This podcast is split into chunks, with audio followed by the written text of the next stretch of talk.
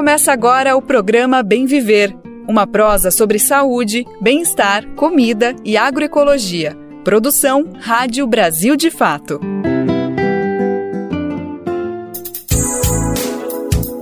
E hoje é quinta-feira, dia 6 de julho de 2023. Aqui quem fala é Lucas Weber e eu tô chegando junto com toda a equipe do Brasil de Fato para mais uma edição do nosso querido programa Bem Viver. Eu te faço companhia nessa próxima uma hora com muita informação e prestação de serviço aqui no programa. Aqui você já sabe, a gente fala sobre saúde, educação, cultura e além de outros assuntos importantes para te ajudar a entender o que está acontecendo no nosso país, no nosso Brasilzão. Então vem comigo, vem com a gente que o Bem Viver já está no ar. Novo ensino médio. Perto do fim da consulta pública, que termina hoje, secretário de Educação defende proposta do governo Temer com readequação. Especialista critica a decisão e defende revogação. No programa de hoje também vamos lembrar da aniversariante do dia, Frida Kahlo. Ela nasceu dia 6 de julho de 1907. E tem mais um passeio por Cuba, para a gente conhecer as expressões artísticas que estão mudando as ruas de Havana. Brasil de Fato 20 anos. Apoie e lute.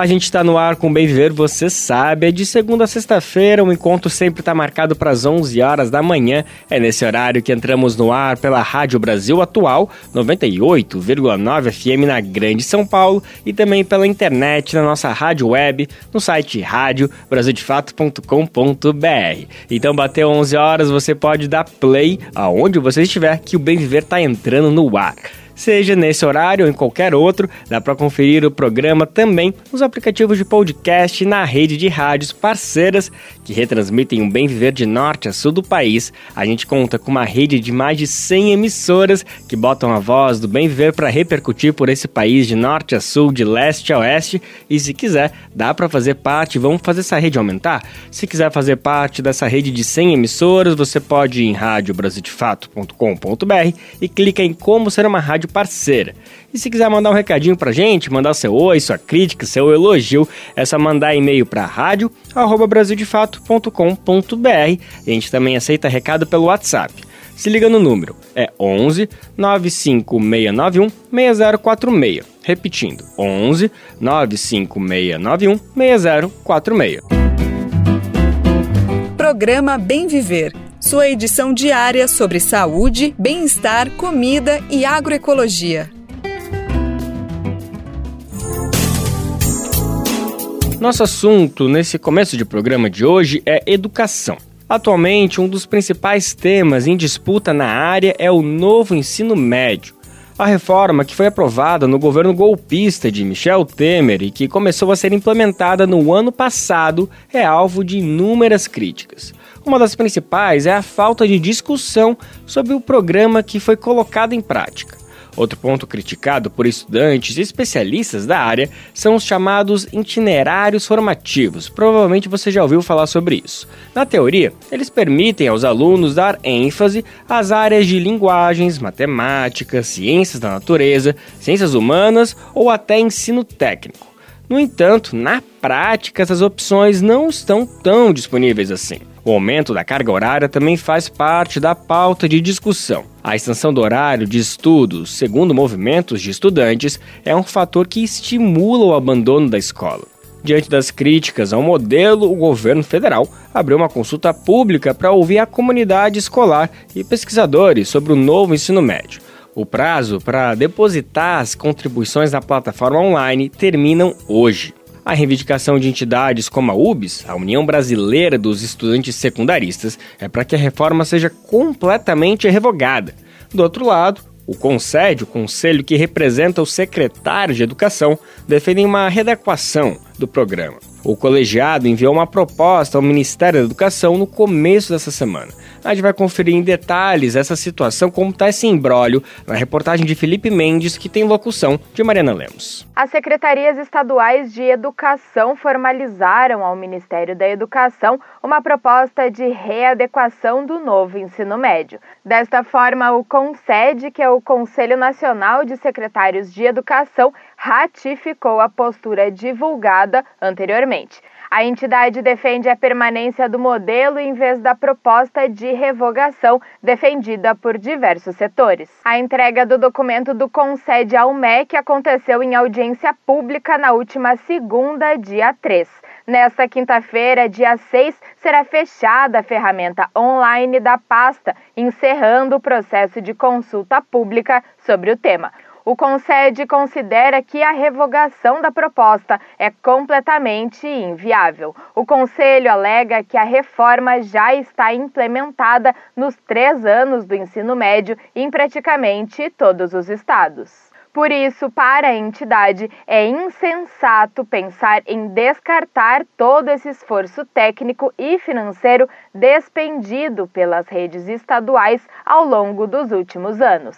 Vitor D'Angelo, atual presidente do Concede, informou a posição do Conselho durante a audiência pública. Para o Concede, aprimoramentos e ajustes próprios de qualquer processo podem e devem ser discutidos. No entanto, a revogação do novo ensino médio, ela não é o caminho para tornar essa etapa mais atrativa ao estudante. A proposta entregue ao MEC pelo Concede prevê a redução de carga horária das disciplinas optativas, também conhecidas como itinerários formativos. Das atuais 1.200 horas previstas, 300 seriam deslocadas para atividades definidas por cada estado. A entidade defende ainda a elaboração de orientações conjuntas para oferta do ensino médio noturno, educação de jovens e adultos e alunos de áreas rurais. O grupo ainda inclui quilombolas, indígenas, ribeirinhos, pessoas com deficiência e outros públicos não hegemônicos. Além disso, o Concede quer a elaboração de uma base comum para as disciplinas optativas, visando diminuir a desigualdade na oferta nas redes de ensino do país. Na audiência, Ângelo lembrou que as secretarias estaduais de educação são responsáveis por mais de 84% das matrículas no ensino médio no país. O CONSED entende que o novo ensino médio é uma construção coletiva cuja implementação tem sido liderada pelas redes estaduais de ensino, em um processo conduzido pelas secretárias e secretários, com a atuação marcante das equipes técnicas das secretarias, em colaboração com as equipes das escolas, especialistas de entidades parceiras públicas e privadas e sindicatos. Para a professora da faculdade, de Educação da Universidade de Brasília, Catarina de Almeida Santos, o projeto apresentado pelo Concede não é bom. Ela avalia que o documento entregue pelas secretarias de educação não é suficiente para superar as desigualdades entre estudantes de diferentes origens. A base estrutural daquilo que desconfigura o ensino médio e daquilo que mantém essa lógica desigual, o Concede não está mudando. Porque para mudar isso, a gente precisaria ter uma outra base legislativa. E o Concede não está, o, que o Concede está propondo é um rearranjo dentro daquilo que já está ruim, é melhorar o que não presta, né? E não no sentido de rever todo o processo. Com a proximidade do fim das consultas públicas sobre o tema, a professora disse que aguarda os próximos passos da discussão capitaneada pelo MEC. Ela acredita que haverá espaços em disputa nos próximos meses. A reforma foi criada pelo governo golpista de Michel Temer. De São Paulo, da Rádio Brasil de Fato, com reportagem de Felipe Mendes, locução Mariana Lemos. Outra discussão acalorada, com muitas reivindicações e divergências, é sobre a regulamentação do trabalho em aplicativos. Nessa semana, o grupo de trabalho que discute o tema retomou as reuniões. O encontro realizado na última terça-feira reuniu representantes do governo, das empresas e também dos trabalhadores e trabalhadoras. A próxima reunião está marcada para o dia 19 de julho em Brasília. Ainda não há definições encaminhadas, enquanto trabalhadores reivindicam tabela de custos e remuneração mínima. As empresas defendem nas suas pautas a segurança jurídica e o afastamento de vínculos trabalhistas. A nossa repórter Gabriela Moncal tem acompanhado essas discussões e traz os detalhes agora para gente. O grupo de trabalho que deve propor uma regulamentação para o trabalho em aplicativos no país retomou suas reuniões na última terça, dia 4. A sessão foi marcada depois de debates acalorados, com quase nenhum consenso no último mês, e dias depois de greves dos trabalhadores do setor pelo Brasil. Conduzido pelo governo federal, o GT, o grupo de trabalho, reúne representantes tanto das empresas de aplicativo quanto dos trabalhadores. Centrais sindicais estão representando a maioria dos trabalhadores e a escolha foi questionada por muitos entregadores ouvidos pelo Brasil de fato. Os encontros, coordenados por Gilberto Carvalho, secretário de Economia Popular e Solidária do Ministério do Trabalho, foram divididos em dois subgrupos: um dos entregadores e outro dos motoristas. O entregador Júnior Freitas vem participando das reuniões em nome da ANEA, a Aliança Nacional dos Entregadores de Aplicativo.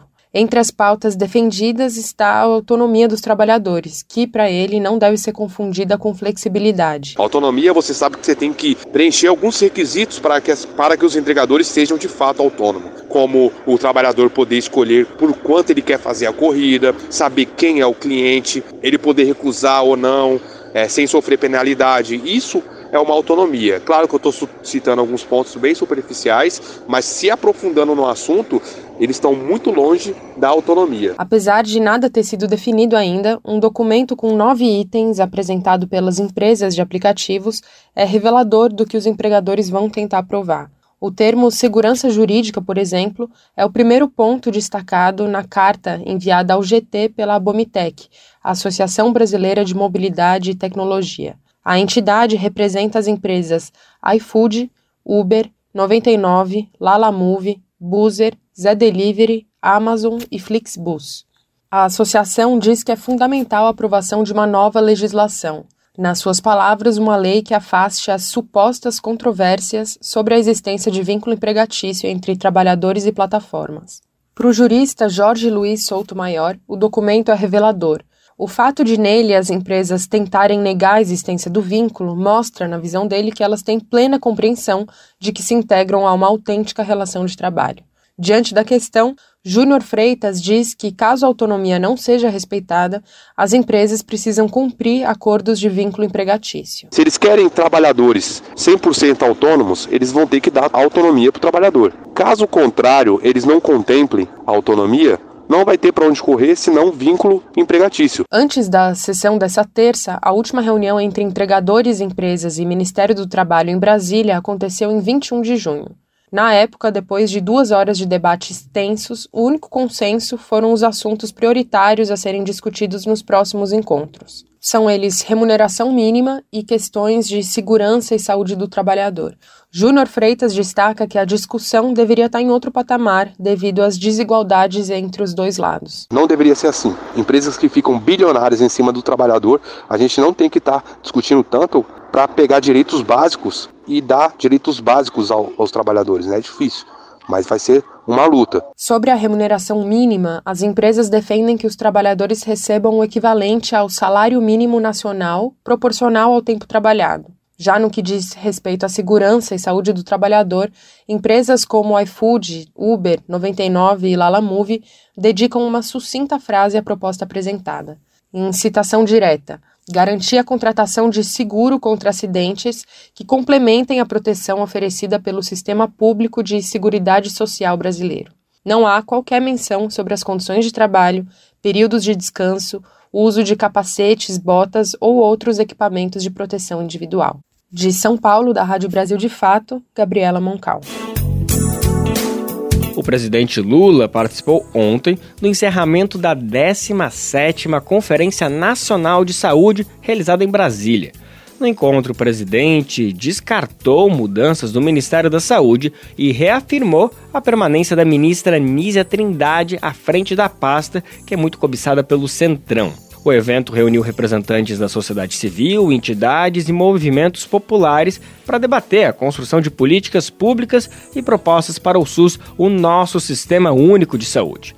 A ministra Anísia Trindade também marcou presença no último dia do encontro e ela anunciou que o governo vai pagar o piso nacional da enfermagem com retroativo desde maio. Vamos saber mais detalhes na reportagem de Rafael Tatemoto, que tem locução de Daniel Lamir. O presidente Luiz Inácio Lula da Silva do PT defendeu o nome de Nízia Trindade como ministra da Saúde de seu governo. A fala em apoio à socióloga ocorreu ontem, quarta, dia 5, último dia da 17ª Conferência Nacional da Saúde, que aconteceu em Brasília. Ao discursar, Lula destacou a importância das conferências. As conferências têm determinado as melhorias na qualidade da saúde desse país.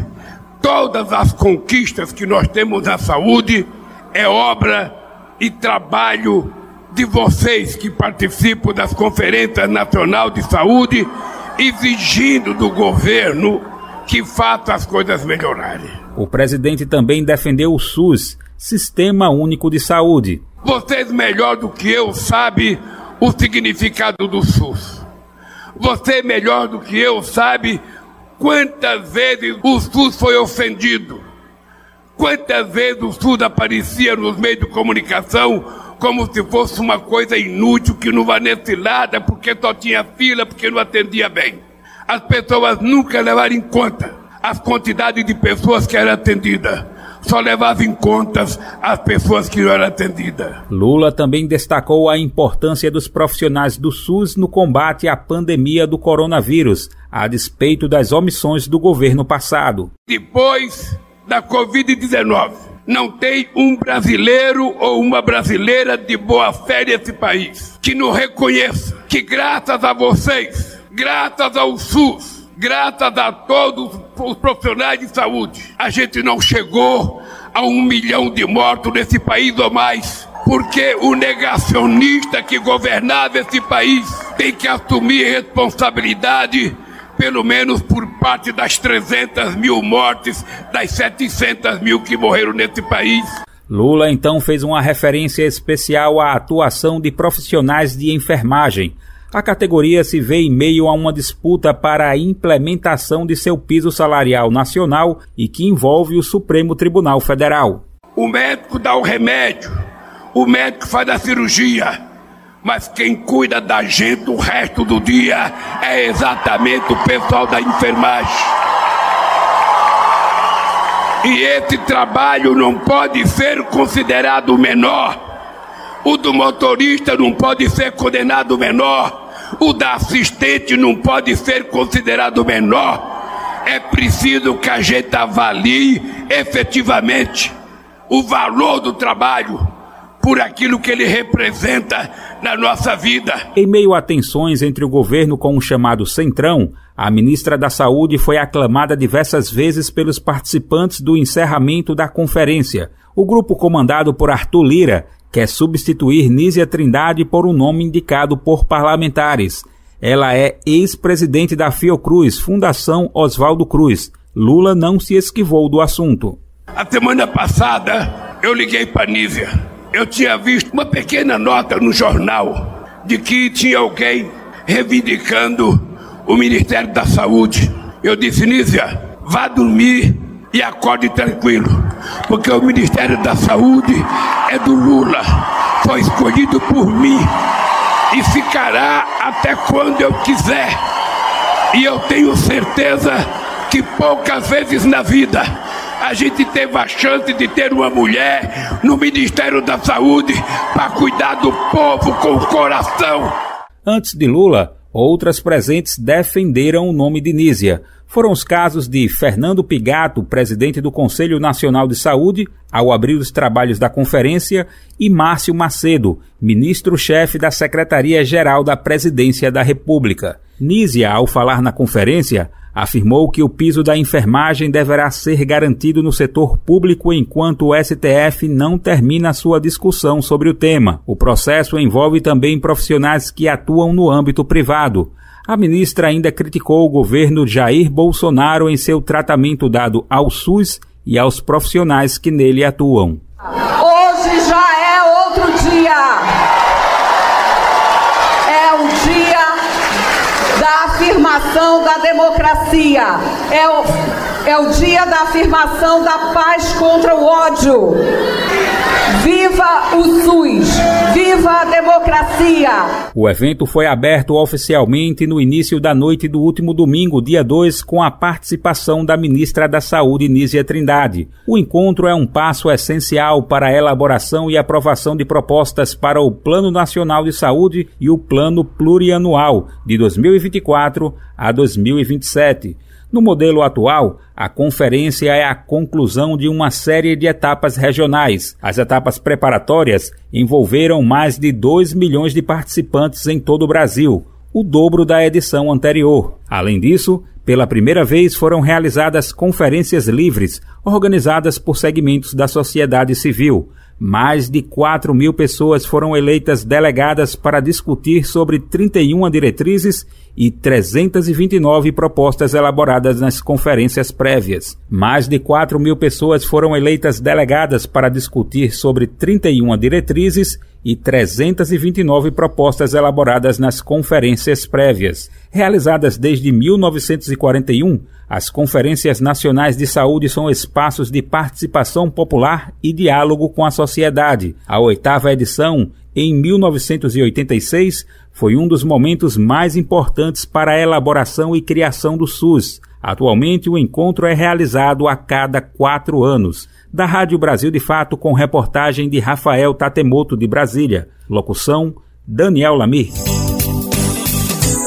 Agora uma notícia que é motivo de esperança para quem convive com Parkinson. A doença tem entre seus principais sintomas os tremores nas mãos e a lentidão dos movimentos. Essas condições são causadas pela degeneração de células do cérebro. A doença é tratável, mas infelizmente ainda não existe cura. Em todo o mundo, pesquisadores buscam formas de conter a doença, com possibilidade de tratamentos mais promissores para o controle do Parkinson e maior qualidade de vida para os pacientes. Um desses estudos é desenvolvido na USP, a Universidade de São Paulo. Pesquisadores da instituição descobriram um tipo de célula do sistema nervoso que pode proteger contra os sintomas do Parkinson. Essa descoberta, que foi realizada em estudos com animais, pode contribuir para o controle da doença.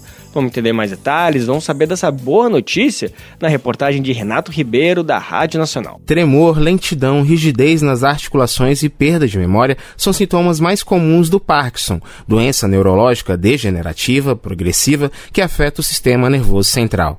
A principal causa é a morte das células do cérebro responsáveis pela produção de dopamina, um neurotransmissor que controla os movimentos. A doença não tem cura, mas é tratável com medicação. Mas uma pesquisa da Universidade de São Paulo descobriu que um tipo de célula do sistema nervoso pode proteger contra sintomas da doença. O estudo com camundongos percebeu que a microglia, que compõe um dos grupos mais abundantes de células do cérebro, se mostrou capaz de limitar a perda de neurônios e da capacidade motora. Os animais receberam uma toxina indutora de sintomas semelhantes aos da doença de Parkinson, aplicada diretamente no cérebro. Um grupo teve a microglia praticamente eliminada pela substância chamada PLX e outro grupo grupo não. O conjunto que manteve essas células registrou perdas menos significativas de neurônios e de movimento. Esses resultados sugerem um possível tratamento do Parkinson no futuro. É o que explica o coordenador da pesquisa e professor do Departamento de Fisiologia e Biofísica do Instituto de Ciências Biomédicas da Universidade de São Paulo, Luiz Roberto Giorgetti de Brito. Como a gente analisou também alguns genes, etc., nesse trabalho, o próprio efeito principal que a gente teve, que é o fato de que a microglia no começo da doença ela protege, a gente tem aí uma possível ferramenta terapêutica. Quando a gente conseguir manipular a microglia, possivelmente, mesmo na doença agora humana, a gente seria capaz de manipular a microglia para que esse fenótipo dela protetor seja privilegiado. A ideia, de acordo com o coordenador Luiz Roberto, é controlar a doença. E a ideia com isso é que a microglia passaria a tentar controlar a doença, evitar a progressão da doença uh, e assim por diante. É claro que falta muita coisa, mas se a gente aprender a manipular a microglia, por exemplo, depois que uma pessoa tem o diagnóstico de Parkinson, provavelmente o quadro clínico dela e a qualidade de vida da pessoa vai melhorar muito. A pesquisa ainda está na fase de estudos com animais e depois será conduzida com pacientes, o que pode levar entre 10 e 15 anos. No Brasil, a estimativa é que 200 mil pessoas vivam com a doença de Parkinson. Da Rádio Nacional, em Brasília, Renato Ribeiro. Da ciência institucional, a gente vai para a ciência popular. Os saberes sobre o poder das folhas estão presentes em diversos povos tradicionais. São conhecimentos mantidos de forma ancestral, de geração em geração, e que podem ser vistos hoje como socialmente e ambientalmente sustentáveis. E mais do que isso, aliados à ciência, esses conhecimentos hoje estão integrados ao nosso Sistema Único de Saúde, o SUS, por meio das farmácias vivas. No quadro Momento Agroecológico de hoje, o repórter Pedro Estropassolas mostra que as prescrições médicas baseadas em saberes populares e remédios fitoterápicos têm crescido aqui no Brasil. Vamos saber mais na reportagem que tem locução de Sara Fernandes.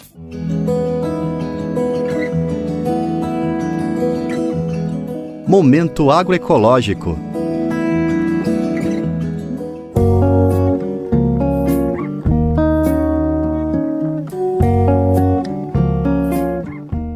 Plantar, colher e formular medicamentos. Tudo feito nas comunidades e dentro do sistema público de saúde. Os pilares que formam as farmácias vivas mostram que hoje o uso das plantas medicinais em suas diferentes formas farmacêuticas já não é uma realidade tão distante. Sidneia Zacour, farmacêutica responsável pelo projeto em Betim, Minas Gerais, vê a iniciativa como um complemento relevante ao Sistema Único de Saúde no país. Nós viemos para incrementar a todo o arsenal terapêutico que já existia no SUS. Então, a gente veio para somar. No Maranhão, o projeto das farmácias vivas começou em 2016, unindo ciência, ancestralidade e desenvolvimento comunitário. O público atendido é amplo: comunidades quilombolas, aldeias indígenas, terreiros de matriz afro-brasileira e até unidades prisionais. Em 2021, já são 187 cidades contempladas e 300 médicos que prescrevem os fitoterápicos. Kaline Bezerra é coordenadora do programa Farmácia Viva Hortos Terapêuticos do Estado. Ela conta que na pandemia, um grande sucesso foi o xarope de mel e agrião, que funcionou como um expectorante para o aumento da imunidade. Naquele auge da Covid, foi um dos xaropes que nós mais produzimos, como também o de guaco, que a gente também ensinou a produzir, e tudo ali. No laboratório, eles aprendiam e faziam em casa. Kaline destaca que hoje as plantas locais, entre elas o jambolão e a pata de vaca, também são usados para combater doenças crônicas, como a hipertensão e a diabetes. O diabetes é um índice altíssimo, hipertensão, principalmente de 2020 para cá, aumentou muito nos municípios, então a gente tem trabalhado plantas específicas para essas duas patologias, que é hipertensão e diabetes. A gente também tem muita erisipela, muita verminose, dores articulares, né, pessoas que a imunidade é sempre a mesma reclamação, estão sempre doentes, a imunidade sempre está baixa, muita fraqueza e muitas das vezes porque não tem o que comer. Já no município de Betim, em Minas Gerais, a farmácia Viva existe desde 2004 e é uma das mais antigas do país. Por lá, o uso dos fitoterápicos tem sido crucial para o tratamento de feridas e dermatites. A prescrição também é comum em pacientes com ansiedade e depressão. Antes de serem manipuladas, as plantas são cultivadas no arranjo produtivo local, um viveiro com mudas diversas. De acordo com a farmacêutica Sidneia Zacour, é lá que se organizam também ações de educação popular para o processamento das espécies. O trabalho que a gente faz, além desse cultivo, dessa produção de fitoterápicos, é também a educação na saúde. Então, a gente faz rodas de conversa nas unidades, com doação de mudas. Então, é na tentativa de realmente que o paciente ele conheça sobre as plantas.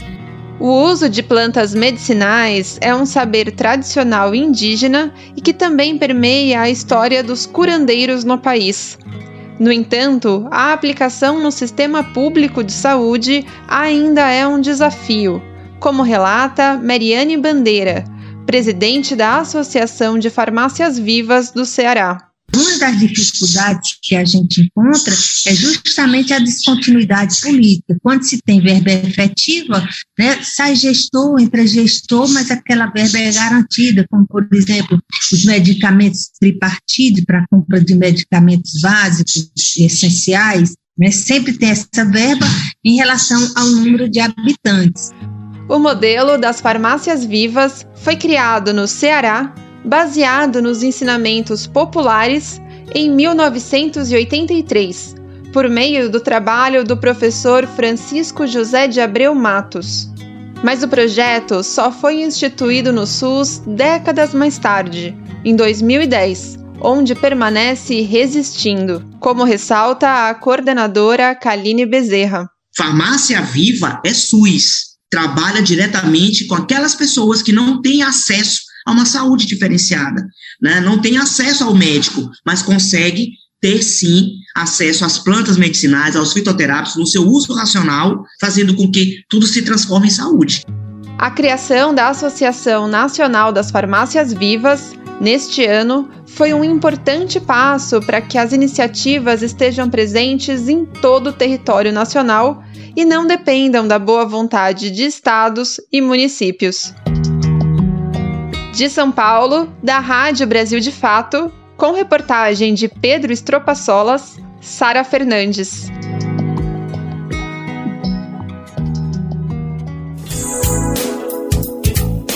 Tem um projeto em execução no Rio de Janeiro que, olha, tá causando muita polêmica. Na verdade, em execução não, porque a justiça mandou parar.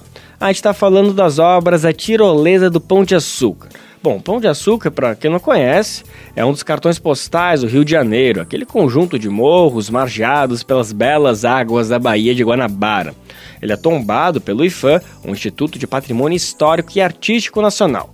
O ponto da polêmica é justamente esse. Por ser um bem tombado, o entendimento é de que ele não poderia sofrer as intervenções necessárias para a instalação do atrativo. A denúncia do Ministério Público que motivou a suspensão das obras é que mais de 120 metros cúbicos de rochas foram cortadas sem autorização do órgão federal. E o INFAM também foi denunciado por anteriormente ter autorizado outras modificações nos morros, ou seja, tem muita polêmica, tem muito embrólio nessa situação. Mas o embate ainda continua, olha só. Agora o Tribunal Regional Federal da Segunda Região negou recursos da companhia Caminho Aéreo do Pão de Açúcar e decidiu manter a suspensão imediata da autorização do IFAM para a execução das obras. Vamos entender melhor que rolo é esse, que história é essa, na reportagem de Cristiane Ribeiro, da Rádio Nacional. A implantação da tirolesa no complexo turístico Pão de Açúcar, cartão postal do Rio de Janeiro, perdeu mais um embate na justiça é que o desembargador federal Luiz Paulo Silva Araújo Filho, do Tribunal Regional Federal da Segunda Região, negou recurso da Companhia Caminho Aéreo do Pão de Açúcar e decidiu manter os efeitos da liminar da Justiça Federal do Rio de Janeiro, que determina a suspensão imediata da autorização do IFAM o Instituto do Patrimônio Histórico e Artístico Nacional para a execução das obras. Na decisão, o magistrado diz que o descumprimento da liminar, que foi concedida no início de junho em ação proposta pelo Ministério Público Federal, vai gerar multa diária contra a empresa. Destaca ainda que o complexo do Pão de Açúcar é tombado pelo IFAM e a Unesco, a Organização das Nações Unidas para a Educação, a Ciência e a Cultura, e que, de acordo com a liminar, as obras de instalação da tirolesa tiveram início antes da apresentação ao IFAM do projeto executivo e, portanto, antes da sua aprovação. O relator do TRF2 também observou que as obras vêm causando o desmonte de rochas nos morros Pão de Açúcar e Urca e que o corte e perfuração não são passíveis de recomposição. O mérito do agravo ainda vai ser julgado pela sétima turma especializada. A obra é polêmica e tem gerado protestos da Associação de Moradores da Urca e de ambientalistas. O Parque Bondinho Pão de Açúcar esclareceu que cumpriu com todos os trâmites legais exigidos para a construção do projeto da tirolesa e que obteve as devidas autorizações por parte de todos os órgãos licenciadores. A nota diz ainda que a empresa não vai poupar esforços para demonstrar que o projeto foi realizado sob as melhores práticas, sempre em respeito ao meio ambiente e ao patrimônio. Da Rádio Nacional no Rio de Janeiro, Cristiane Ribeiro. Olha que programação mais do que especial para quem mora nos arredores de Olinda, em Pernambuco, ou que está de passagem pela cidade. O Centro de Convenções de Pernambuco recebe até o dia 16 de julho a maior feira de artesanatos da América Latina. A gente está falando da Fenearte. O tema do espaço neste ano é Loiceiros, arte da terra, poesia das mãos. Olha que bonito. Tem artesanato e programação para todos os gostos. Vamos saber mais a reportagem de Matson Euler, da Rádio Nacional. Até o dia 16 de julho, mais de 5 mil expositores de todo o Brasil e de diversos países vão ocupar cerca de 25 mil metros quadrados do pavilhão do Centro de Convenções de Pernambuco, em Olinda. A expectativa do governo do estado é que o evento receba em torno de 300 mil pessoas e movimente cerca de 40 milhões de reais. 50 espaços culturais e restaurantes do Recife e de Olinda vão abrigar ações culturais vinculadas à feira, que este ano tem como tema Loiceiros de Pernambuco, arte da terra, poesia das mãos. A iniciativa visa celebrar e resguardar a tradição da produção de loiças, um saber difundido pelos povos originários que habitam a região. Isabela Coutinho é franqueada da maior e mais completa mostra de arquitetura, designer de interiores e paisagismo das Américas em Pernambuco, a Casa Cor. Para ela, a Fenearte é referência em arte popular para o seu trabalho. Eu tenho assim muita coisa que eu adquiri na, na FENEARTE. Eu começaria é, falando das minhas conterrâneas de Belo Jardim, Cida e Neguinha, é, mestre Luiz Benício, as cabeças dele eu tenho várias, é, os cachorros de Marcos de Sertânia também eu tenho, mestre Fida, mestre Abias, tanta coisa que eu adquiri lá. A arquiteta pernambucana Anneli Carmo, que hoje vive no interior de São Paulo, compartilha da opinião de Isabela e tem a Fenearte como fonte para reciclagem de conhecimento. A FENEARTE faz parte do meu calendário anual, pelo fortalecimento que ela me traz, entrar na Alameda dos Mestres e poder estar próximos a ele, conversar com ele sobre os processos, conhecer suas peças. E, além disso, caminhar pelas Alamedas e ver os novos artistas, novas expressões, também faz parte dessa contemporaneidade e do que a gente precisa para sempre deixar a arte viva. Outro destaque da programação é o projeto Passarela Fenearte. Serão oito dias de desfiles que vão acontecer no período noturno e trazer para o público a moda autoral pernambucana com criações que irão privilegiar materiais como barro, umbuzeiro, búzios, coco e algodão. A programação contempla também 14 oficinas gratuitas para você aprender ou aprimorar técnicas práticas e processos artesanais em artes como estilogravura, cerâmica, macramê, renascença, produção de equipamentos musicais e sustentabilidade em peças de vestuário e acessórios, que vão acontecer diariamente. Para participar, não é necessário a inscrição prévia. Já no tradicional espaço gastronômico, 15 chefes pernambucanos irão oferecer um cardápio especial das quartas aos domingos. No site fenearte.pe.gov.br é possível acompanhar detalhes da programação. Da Rádio Nacional em São Luís, Madison Euler.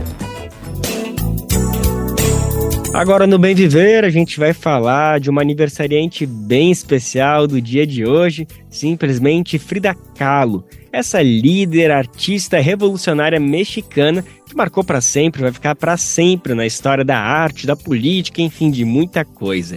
Frida nasceu no dia 6 de julho de 1907 em Coiacã e viveu apenas até os 47 anos. Apesar desse curto período de vida, o que ela fez valeu por 100, 200, 300, até mil anos, é impossível mensurar. Difícil para não dizer impossível, na verdade, né? Resumir a trajetória dessa artista revolucionária sabendo que é uma tarefa que eu não daria conta jamais, eu recorri a uma ajuda bem especial de uma especialista de mão cheia que vai nos ajudar muito a relembrar um pouquinho da vida de Frida Kahlo e, além disso, também debater um pouquinho do legado que ela deixou e até hoje serve de inspiração para muita gente, seja no Brasil e no México ou no mundo inteiro. Quem está aqui comigo é a professora Adelaide Gonçalves. Ela professora titular do Departamento de História da Universidade Federal do Ceará. Então, antes de tudo, Adelaide, eu quero te cumprimentar, agradecer a tua disponibilidade para falar desse assunto tão especial que já me emociona só de falar toda essa introdução e te apresentar aqui. Eu que agra eu agradeço a você e a turma boa, muito boa, do nosso jornal Brasil de Fato e desse programa. Em primeiro lugar, é, dizendo aos ouvintes e leitores, não é? é? No meu caso, sou quem me conhece, é, sabe que sou uma leitora voraz e que sou apaixonada é, por Frida Kahlo. É, e aqui em Fortaleza, tenho desde algum tempo, é, numa biblioteca social chamada Plebeu Gabinete de Leitura, é, um recanto muito especial com várias obras de e sobre Frida Kahlo, que vou recolhendo é, nas minhas andanças por diversos lugares da América Latina ou da Europa, bem como objetos de feitio múltiplo é, que, de algum modo, popularizam, vulgarizam ou até mesmo distorcem o legado de Frida Kahlo. Nesse sentido, falo aqui em homenagem, respondo ao seu chamado, acolhendo o seu chamado, nessa conversa em que os fios da memória e da memória revolucionária é, devem, é, portanto, nos levar a momentos de reflexão acerca é, de significativos legados na breve história dessa grande artista, mulher revolucionária Frida Kahlo, e da história do comunismo e da história das relações entre revolucionários e revolucionários desde o México e não só. Perfeito, Adelaide. Adorei a tua introdução, já tocou em diversos pontos que eu quero justamente que a gente converse um pouquinho sobre tudo isso que você trouxe agora.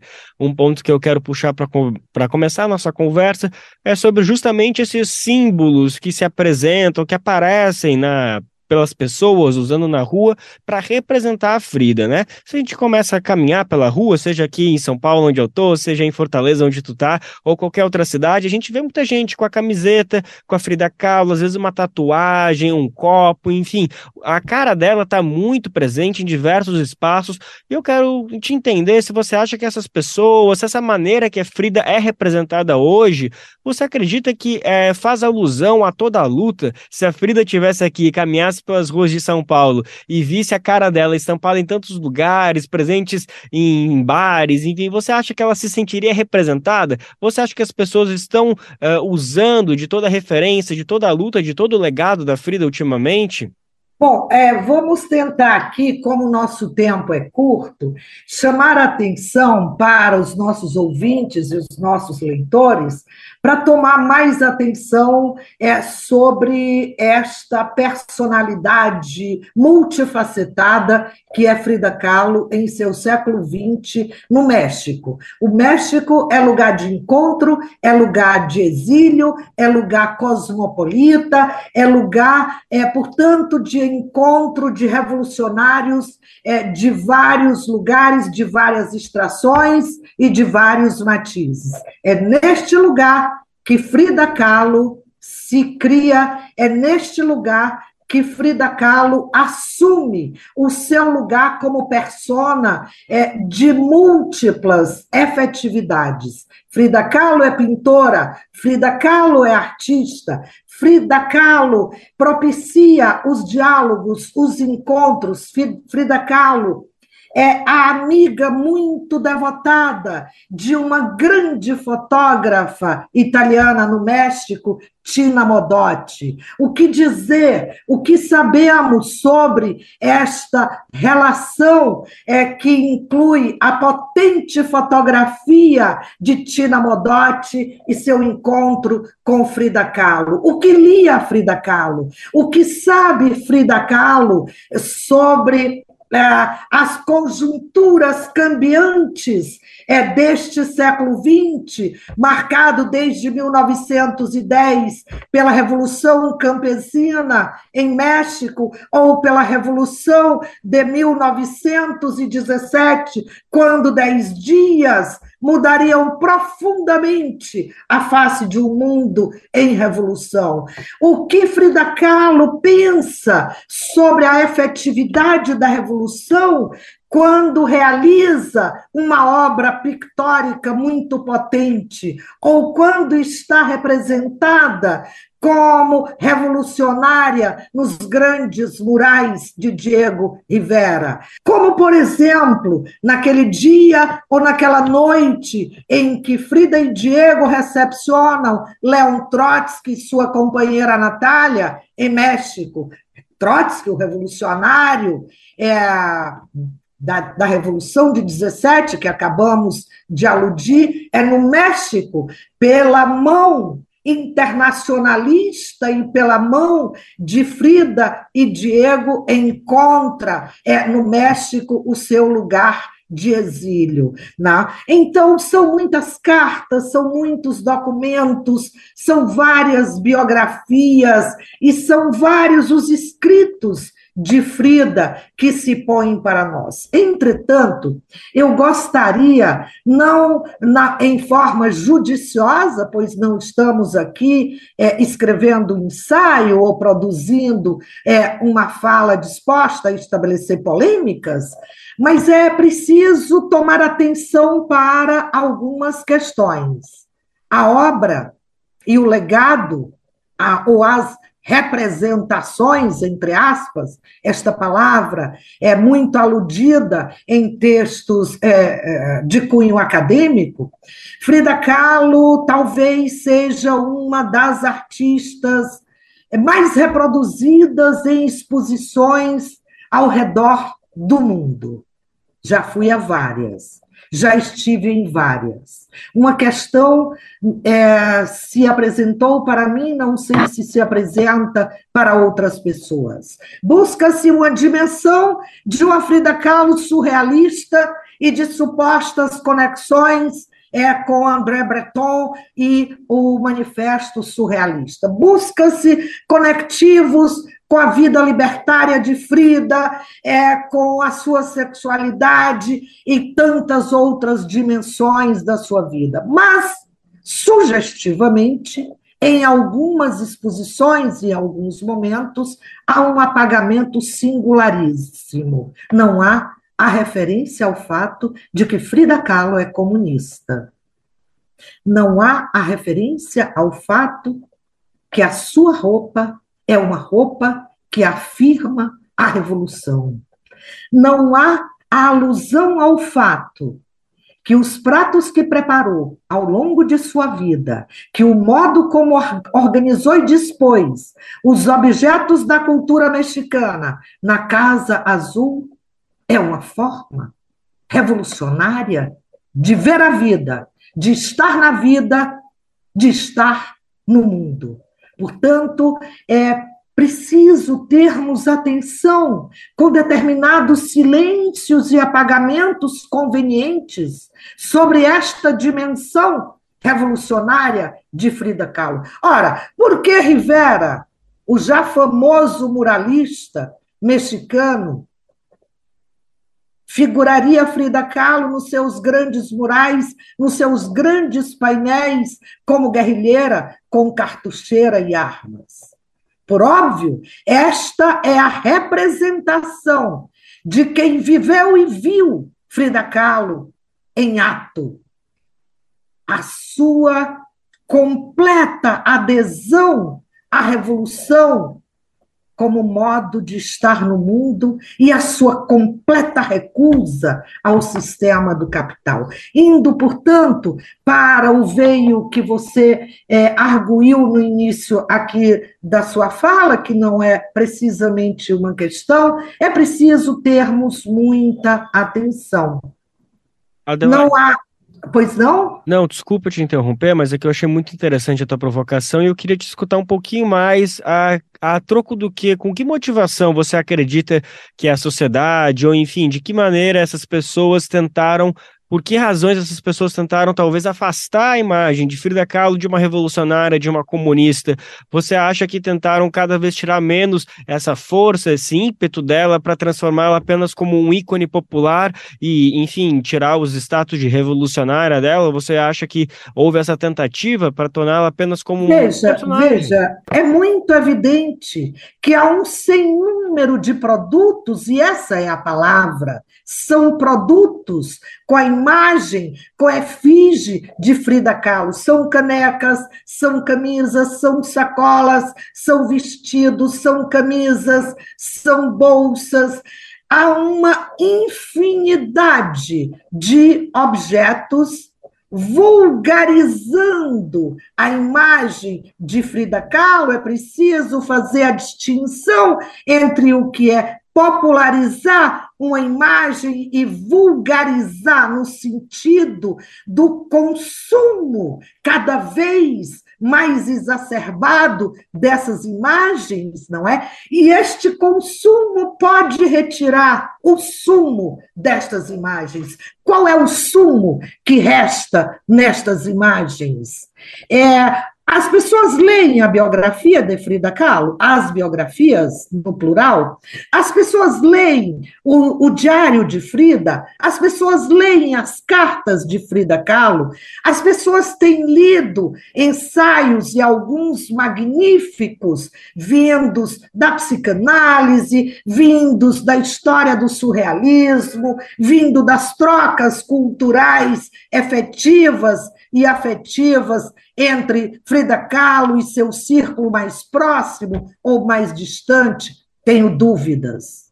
Tenho sobradas dúvidas sobre o conhecimento e o reconhecimento da trajetória desta revolucionária do século XX. Quase sempre quase sempre, quando sou arguída no sentido de perguntada sobre Frida, é artista, não é? É a Frida disposta a colocar-se contra, é, digamos, o modo convencional de viver ou sua dimensão é, de, de uma sexualidade muito livre, não é? Isso tudo faz parte deste polifacético jeito de ser e estar no mundo. O que quero dizer, completando, é que temos que ter muita atenção se uma moça um rapaz,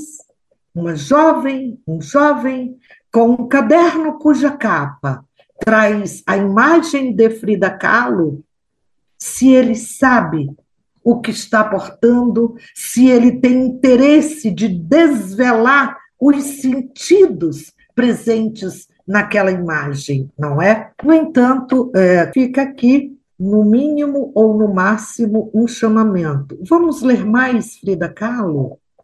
Vamos passar os álbuns de fotografia, vamos ver aquelas imagens belíssimas das demonstrações de Frida, Frida Kahlo acompanhando na rua as demonstrações multitudinárias do primeiro de maio, de luto e de luta e de protesto é, na sua cidade do México. A Frida Kahlo, nos seus convívios amorosos entre amigos, nos salões, disposta a romper convenções sociais, não é? E vamos ler mais Frida Kahlo, vamos ver mais Frida Kahlo, vamos ver as receitas de Frida Kahlo para entender que é possível comer a comida da revolução, é possível comer a comida do afeto em Frida Kahlo. Vamos, tá feito o convite, maravilha, viu, Adelaide? Só uma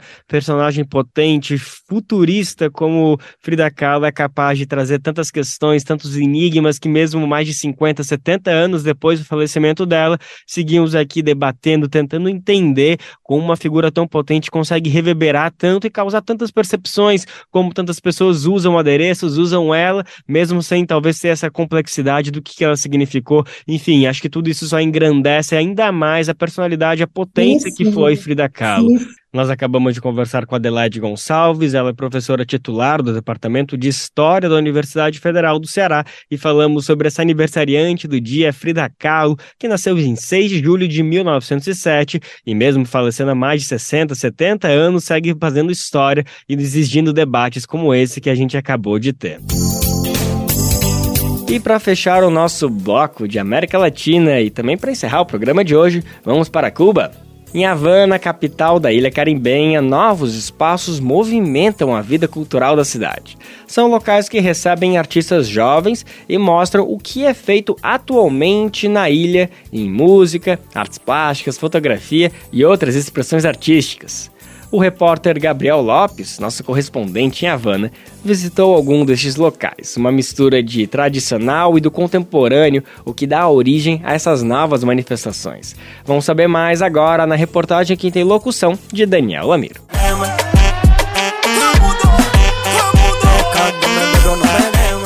Em Havana, as diversas formas de manifestação artística fazem parte do cotidiano da população. O fotógrafo Osmel Ascui destaca a cena cultural na capital cubana.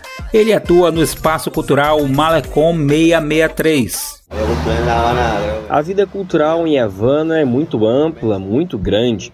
Aqui todo mundo canta, dança, atua, quer ser fotógrafo ou cineasta. Todos tocam, mesmo que seja apenas em uma lata ou improvisem na rua. Eles tocam violão no malecom calçadão, Acho que essa parte é bem acentuada. A cultura do nosso país está bem acentuada. A cultura bem acentuada. Nos últimos anos, além dos tradicionais teatros e escolas de arte, foram criadas muitas iniciativas de espaços culturais onde jovens se encontram para criar, mostrar o que fazem ou simplesmente apreciar a arte, como afirma Osmel.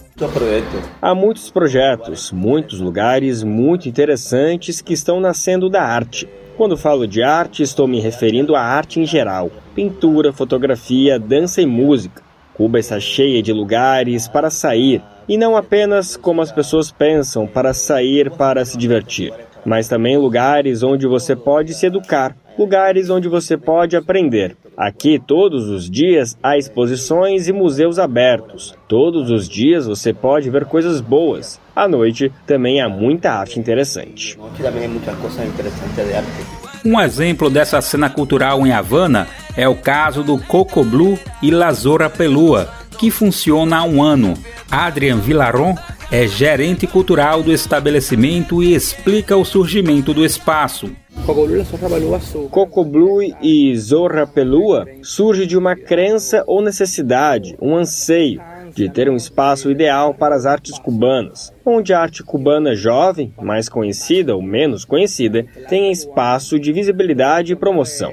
É uma forma de, eu não deveria dizer institucionalização, mas sim, por que não? Estamos oferecendo um espaço onde todos são bem-vindos. Todos são bem-vindos. Adrian fala sobre a cena musical na cidade. Muitas vezes, quando você pensa ou se refere a Cuba em termos de música, sempre vem à mente a salsa, a balada e a trova. Mas, acima de tudo, as novas gerações começaram a implementar ou a se fundir. A cena cubana contemporânea está experimentando muito com a fusão. Está até mesmo resgatando gêneros ou ritmos que deram origem ao que conhecemos hoje como música cubana, fundindo-os como ritmos e gêneros que vêm da América Latina, dos Estados Unidos ou da Europa. Norte-América, da Europa.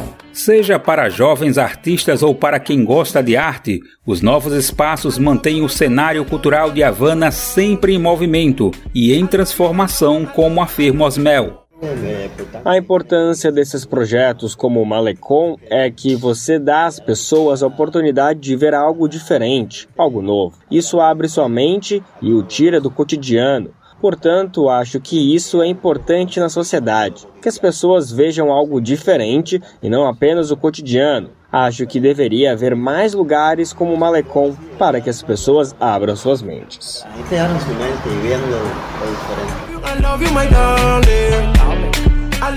Da Rádio Brasil de Fato, com reportagem de Gabriel Vera Lopes de Havana, em Cuba. Locução Daniel Lamir.